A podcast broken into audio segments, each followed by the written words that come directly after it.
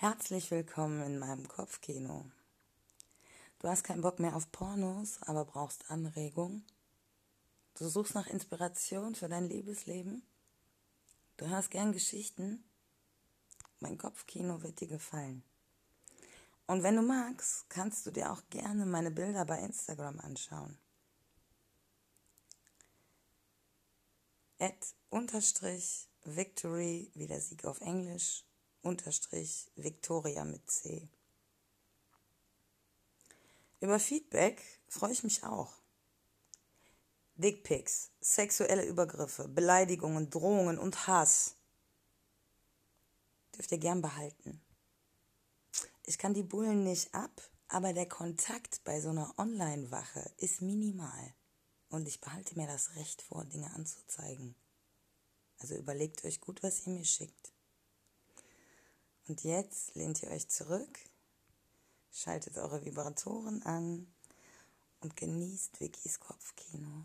Viel Spaß.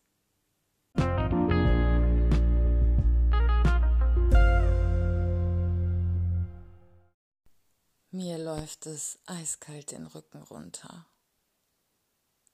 Als ich in seine Augen blicke, sehe ich wieder diesen extrem kalten Blick. Ich habe das Gefühl, meine Nippel sind härter als Diamanten. Sein Blick ist völlig unnachgiebig. Ruhig sieht er mich an. Dann zieht er an der Leine. Runter auf den Boden, sagt er. Ich zögere eine Sekunde und schon wieder habe ich mir eine Ohrfeige eingefangen. Schnell lasse ich mich auf den Fußboden gleiten.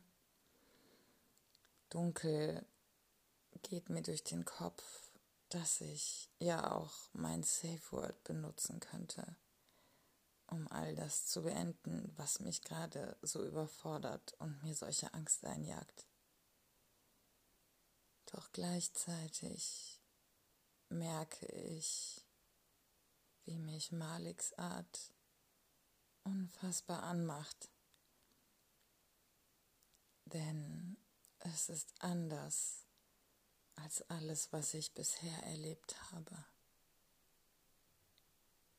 Hatte ich bisher Sex mit Männern, die durchaus dominant auftraten, so wusste ich doch in jeder Sekunde, dass ich im Grunde die Kontrolle hatte. Bei Malik ist das absolut gar nicht mehr der Fall.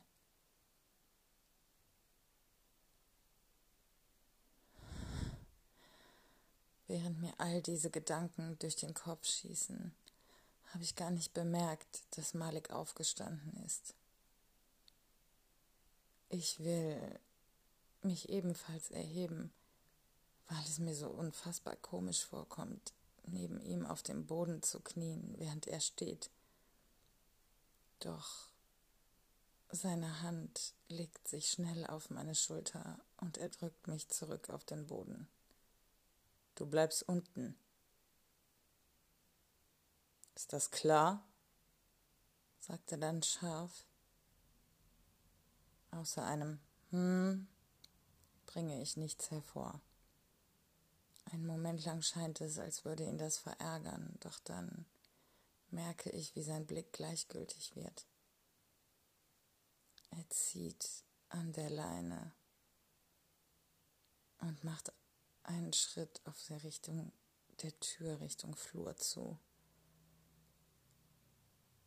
Komm schon, sagt er dann, auffordernd und grinst. Hm, ich wollte immer schon mal einen Hund haben, sagt er.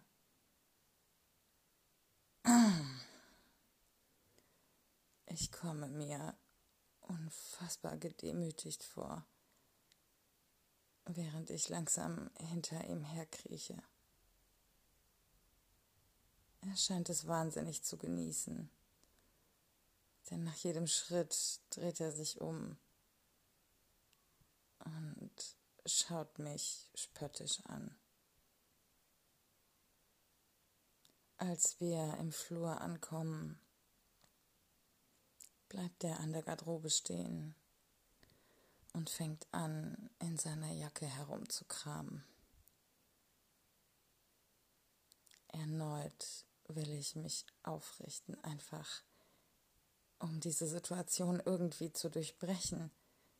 Doch obwohl er halt mit dem Rücken zu mir steht, scheint er es sofort zu bemerken, denn innerhalb von nur einer Sekunde hebt er seine Stimme an. Du bleibst unten. Er dreht sich nicht mal um, um es zu kontrollieren. Ihm ist völlig klar, dass ich tue, was er mir sagt, stelle ich fest. Endlich scheint er gefunden zu haben, wonach er sucht, denn er sagt ein wenig freudig, Ah, da ist es ja, und zieht etwas aus seiner Jackentasche hervor. Ich will einen Blick auf das werfen, was er aus seiner Jackentasche hervorgeholt hat, doch er hält es so, dass es mir aus meiner Position nicht möglich ist, es zu erkennen. Als er mein Interesse bemerkt, sieht er mich an und hebt spöttisch eine Augenbraue. Du siehst aus wie ein bettelnder Hund. Dann zieht er erneut an der Leine. Komm schon, Hundi. Ab zurück mit dir ins Wohnzimmer, sagt er dann. Mich schüttelt es bei dem Gedanken, jetzt genau das tun zu müssen, was er verlangt. Andererseits sehe ich gerade auch nicht wirklich einen Ausweg aus meiner Situation. Als wir zurück im Wohnzimmer sind, bindet er die Leine wie demonstrativ an ein Bein des Wohnzimmertisches. Dann streicht er mir über den Kopf. Nicht, dass du mir wegläufst, sagt er dann. Anschließend fängt er an, meinen Wohnzimmertisch abzuräumen. Sorgfältig und in Ruhe stellt er die Sachen auf meinem Schreibtisch ab. Dann nimmt er ein Handtuch und reibt den Tisch noch einmal gründlich sauber. Sogar Desinfektionsmittel verwendet er jetzt für die Glasplatte. Ähm, sage ich, was, was willst du denn, was hast du denn vor? Er sieht mich scharf an. Das geht dich überhaupt nichts an, sagt er dann. Als er endlich mit dem Tisch fertig ist, kommt er langsam zu mir herüber.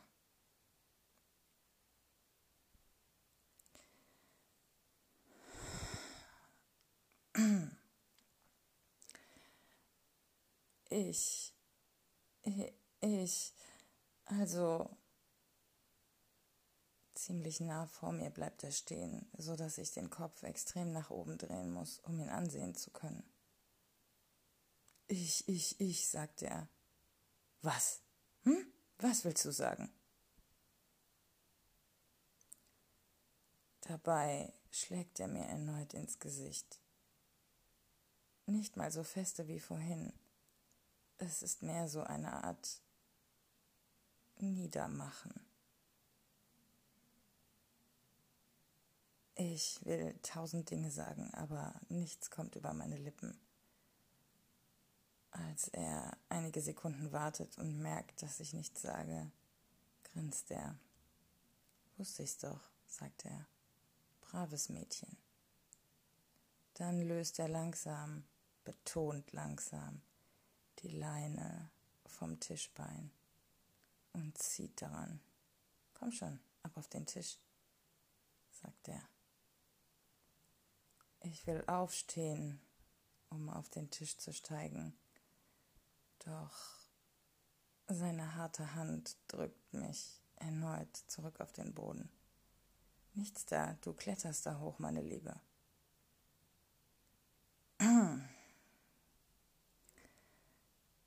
schön, denke ich mir. und klettere wie ein Hund oder eine Katze vom Boden aus auf den Tisch. Er zieht an der Leine meinen Kopf in Richtung des einen Endes des Tisches. Dann zieht er die Leine langsam immer weiter herunter, sodass mein Kopf langsam immer weiter Richtung Glasplatte wandert, bis ich ihn schließlich darauf ablege. Er wickelt die Leine so um eins der Tischbeine, dass ich mich kaum einen Millimeter bewegen kann. Wie instinktiv habe ich mich hingekauert. Doch als er fertig ist, die Leine am Tischbein zu verknoten, merke ich sehr schnell, dass das wohl offensichtlich falsch war. Denn ein stechender Schmerz fährt mir einmal quer über meinen Hintern. Jetzt weiß ich auch, was er vorhin aus seiner Jackentasche gezogen hat. Es muss sowas wie eine Peitsche sein. Streck deinen Hintern raus, du weißt doch, wie ich dich gern sehe, sagte er. Als ich seiner Aufforderung nicht sofort nachkomme, höre ich, wie das Ding durch die Luft saust, und nur eine Millisekunde später fühle ich erneut diesen neuen, undefinierbaren Schmerz. Es ist etwas ganz anderes, als mit der Hand geschlagen zu werden, stelle ich überrascht fest. Schnell hebe ich mein Hinterteil an und versuche, mich ihm so zu präsentieren, wie ihm das wohl gefallen würde. Ich komme mir unfassbar erniedrigt vor, wie ich da mit herausgestrecktem Hintern auf dem Tisch hocke, den Kopf nach unten auf die Glasplatte gedrückt.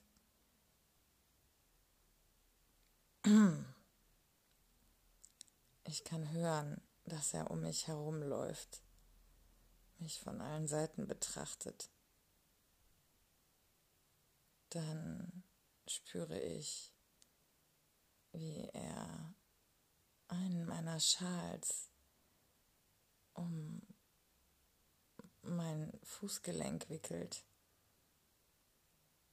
Und aus den Augenwinkeln kann ich sehen, wie er das andere Ende am Tischbein festbindet. Mit meinem anderen Bein verfährt er genauso.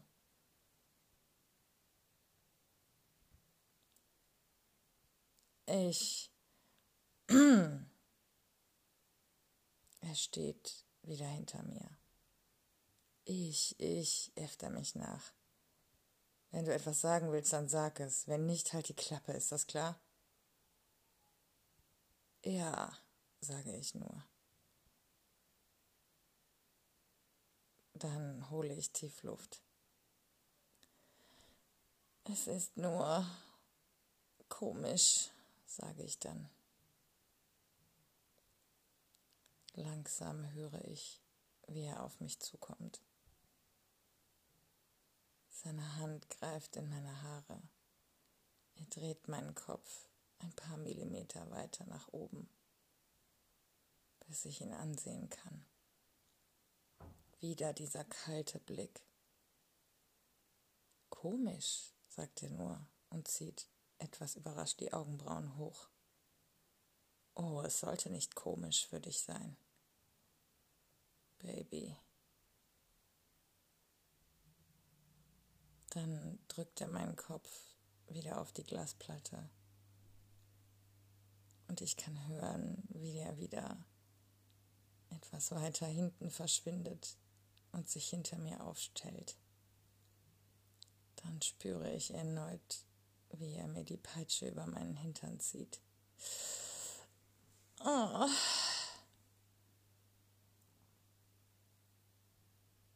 Er wartet einen Moment. Dann höre ich seine Stimme. Nimm deine Hände und zeig mir deine Löcher, sagte er. Was? denke ich mir nur. Reicht es nicht, dass ich hier schon auf diesem Tisch knie und festgebunden bin? Muss das unbedingt sein? In dem Moment, wo ich es sage, merke ich erst, dass ich es laut gesagt habe. Und nur Sekunden später bereue ich es, denn Malik schlägt jetzt nicht nur einmal zu, sondern wieder und wieder und wieder. Er wandert um mich herum und ich habe das Gefühl, er trifft nach und nach einfach jede verdammte Stelle auf meinem ganzen Körper.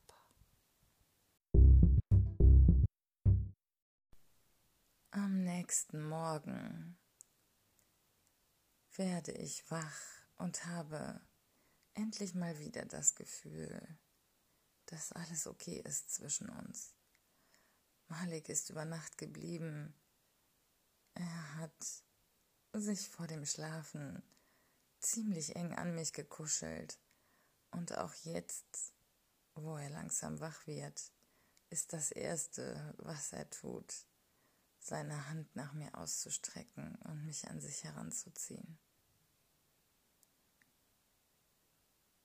Ich kuschel mich in seine Arme und habe, obwohl ich immer noch am ganzen Körper spüren kann, was er gestern gemacht hat, endlich wieder das Gefühl, dass er irgendwie ein bisschen der alte Malik ist. Ich kann seinen Atem im Nacken fühlen. Sein Gesicht hat sich in mein Haar vergraben.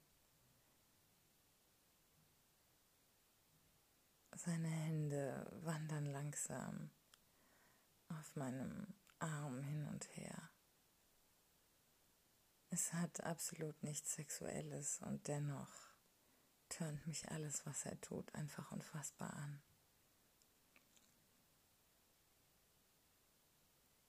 Doch nach zehn Minuten scheucht er mich aus dem Bett unter die Dusche. Als ich nur mit einem Handtuch bekleidet in die Küche komme, hat er bereits Kaffee gekocht und einiges fürs Frühstück vorbereitet. Während er duschen geht, vollende ich, was er begonnen hat. Und obwohl es draußen jetzt schon ein bisschen kühler ist, entscheiden wir uns dazu, im Garten zu frühstücken. Wir ziehen uns beide dicke Pullis an und nehmen noch eine Decke mit nach unten, in der wir unsere Beine einwickeln können. In der Sonne ist es auch gar nicht so kalt, stellen wir überrascht fest. Und da die Bäume schon anfangen, ihre Blätter zu verlieren, kommt auch mehr Sonne durch sie hindurch. Malik wirkt mega entspannt und irgendwie richtig gut drauf. Während wir frühstücken, reden wir über alles Mögliche. Und er sieht mich die ganze Zeit an, spielt mit meinen Haaren, küsst mich und ist wahnsinnig aufmerksam und liebevoll. Ich bin überrascht über sein Verhalten sage aber nichts, einfach weil ich es genießen und nicht tot diskutieren will. Ich hatte zwischenzeitlich schon darüber nachgedacht, ob es nicht besser wäre, das mit ihm zu beenden, weil er mir irgendwie so weit weg vorkam, selbst wenn er bei mir war. Heute wirkt das gar nicht so. Und ich bin wahnsinnig erleichtert, den alten Malik wieder wieder zu haben. Ich sehe ihn lange an, lege meine Hand auf sein Gesicht und gebe ihm dann einen langen Kuss. Er wirkt ein bisschen überrascht, erwidert ihn aber und zieht mich noch ein bisschen näher an sich. Auf einmal taucht Stefan auf der Terrasse auf. Hey, sagt er und grüßt erst mich und dann Malik. Die beiden scheinen sich flüchtig zu kennen. Kein Wunder, hier im Viertel kennt jeder jeden. Stefan sieht mich an, dann sieht er entschuldigend zu Malik. Wenn es okay wäre, dann würde ich gerne mit dir reden. Also muss nicht jetzt sofort sein, aber es ist ein bisschen dringend, sagt er dann und tritt etwas verlegen von einem Bein auf das andere. Malik springt auf, sieht mich kurz an und sagt, ich wollte sowieso los. Mach's gut, Babe. Dann verlässt er die Terrasse und ich höre, wie er nach oben in meiner Wohnung geht, wohl um seine Sachen zu holen. Ich bin ziemlich überrumpelt und vor allen Dingen überrascht darüber, dass ich nicht mal einen Abschiedskuss bekommen habe. Einerseits will ich sofort nach oben laufen und mit ihm reden und ihn fragen, warum sich sein Verhalten innerhalb von einer Minute so krass geändert hat. Andererseits steht da Stefan vor mir und er sieht wirklich so aus, als müsse er dringend seine Nachricht loswerden. Ich bin hin und her gerissen, doch am Ende siegt meine Neugier. Mit Malek reden kann ich schließlich auch noch später. Ich bitte Stefan, doch Platz zu nehmen, und er lässt sich mir gegenüber auf einen Stuhl fallen und sieht etwas zerknirscht aus. Entschuldigung, sagt er, ich wollte dir dein Date? Mit einem Fragezeichen versehen und einer kleinen Pause sagt er es. Nicht versauen. Ich grinse. Schon okay. Malik ist manchmal ein bisschen komisch. Und wahrscheinlich wäre er nach dem Frühstück eh gegangen. Also, alles gut. Du machst einen angespannten Eindruck. Was ist denn los? sage ich und biete ihm einen Schluck aus meiner Kaffeetasse an. Sorry, ich habe leider keine frische hier unten, sage ich dann. Stefan schüttelt den Kopf. Ach Quatsch, ist doch egal, sagt er. Dankbar nimmt er meinen Becher und trinkt einen Schluck vom Kaffee. Wow, der ist gut, sagt er dann. Ich grinse. Ich weiß. Also, jetzt erzähl schon, du hast mich wahnsinnig neugierig gemacht, sage ich. Stefan lehnt sich im Stuhl zurück und auf einmal hat er ganz die Ruhe weg. Es scheint fast so, als würde er es genießen, dass er etwas weiß, was ich nicht weiß. Dann sagt er mir langsam und deutlich, wir haben Pferde. Ich sehe ihn irritiert an. Was? sage ich. Was haben wir? Wer ist überhaupt wir und wo und was für Pferde? Stefan lacht. Okay, also die, Lo die Long Version, sagt er dann, ja? Bitte, sage ich und nehme einen Schluck von meinem Kaffee. Jetzt kann ich wirklich kaum noch abwarten, was er erzählen will. Also, sagt er dann und lehnt seine Fingerspitzen aneinander. Du weißt doch, dass wir im Gesundheitszentrum auch ein großes Areal für verschiedenste Therapieformen mit Tieren eingerichtet haben, oder? Ja klar, das hattest du doch erzählt und ich meine, einen Teil haben wir uns ja auch sogar angeguckt. Ja, exakt. Also, der Bau, gerade speziell der für die Tiere in Stallhaltung mit Außengehege, ist abgeschlossen, seit vorgestern. Oh, cool, sage ich dann. Das wusste ich ja gar nicht. Ja, gute Nachricht, würde ich sagen. Aber was hat das jetzt mit welchen Pferden zu tun? Stefan holt aus. Also, in der Ukraine sind die Faschos extrem erfolgreich zurückgedrängt worden. Große Gebiete sind befreit worden. Und dementsprechend viel Elend hat man dort vorgefunden. Also menschliches, umwelttechnisches, tierisches, sagt er dann langsam. Ich schließe da kurz die Augen. Ich weiß, welche Bilder er meint. Lager, wo Menschen unter den unwürdigsten Bedingungen eingepfercht waren, gehören im Grunde eigentlich schon der Vergangenheit an. Es gibt nur noch kleine Gebiete auf der Welt, wo die letzten Faschisten verzweifelt ums Überleben kämpfen. immer mehr Gebiete werden befreit und auch die Menschen, die dort leben natürlich. Aber das, was dann dort auf die Befreier wartet, ist alles andere als leicht zu ertragen. Lukas hat mir ab und an davon erzählt. Und auch ich selbst war vor Corona überall in Europa in den Lagern, wo sie Geflüchtete eingesperrt haben. Ja, sage ich, ich verstehe, was du meinst. Okay. Stefan erzählt weiter. Es gab wohl etliche illegale Rennen und andere Veranstaltungen, bei denen die Tiere eingesetzt wurden. Es sind größtenteils junge Hengste, aber auch ein paar Stuten. Und naja, irgendwer hatte irgendwie Kontakte hier nach Wuppertal und da ist denen eingefallen, dass wir jetzt hier gerade Platz haben und die Möglichkeit haben und ob wir denn nicht wenigstens einige der Tiere unterbringen könnten.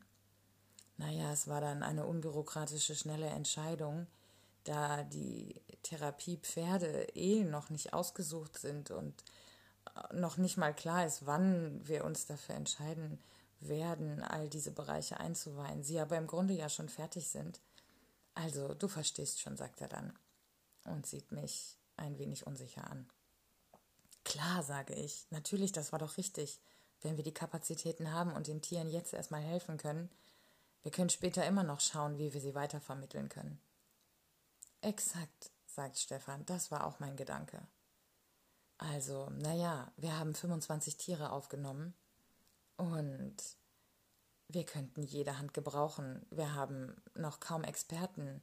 Und du hattest doch mal erzählt, dass du als Kind geritten bist. Und wenn ich mich nicht irre, dann konntest du doch auch ganz gut mit den so-called Problempferden, sagt er und grinst. Ich atme langsam ein und aus. Ja, absolut. Ich habe keine Ahnung, wie oft darüber nachgedacht, wie es wohl wäre, wenn ich wieder in irgendeiner Form Kontakt zu Pferden haben könnte. Aber es erschien mir gerade irgendwie gar nicht so wichtig bei all den anderen Dingen, die passieren. Aber also, ja, ähm, klar, wenn ihr Hilfe braucht, gerne. Ich, ich bringe nur schnell die Sachen nach oben und dann können wir los. Stefan lächelt erleichtert. Ich wusste doch, dass ich mich auf dich verlassen kann, sagt er dann und sieht mir tief in die Augen.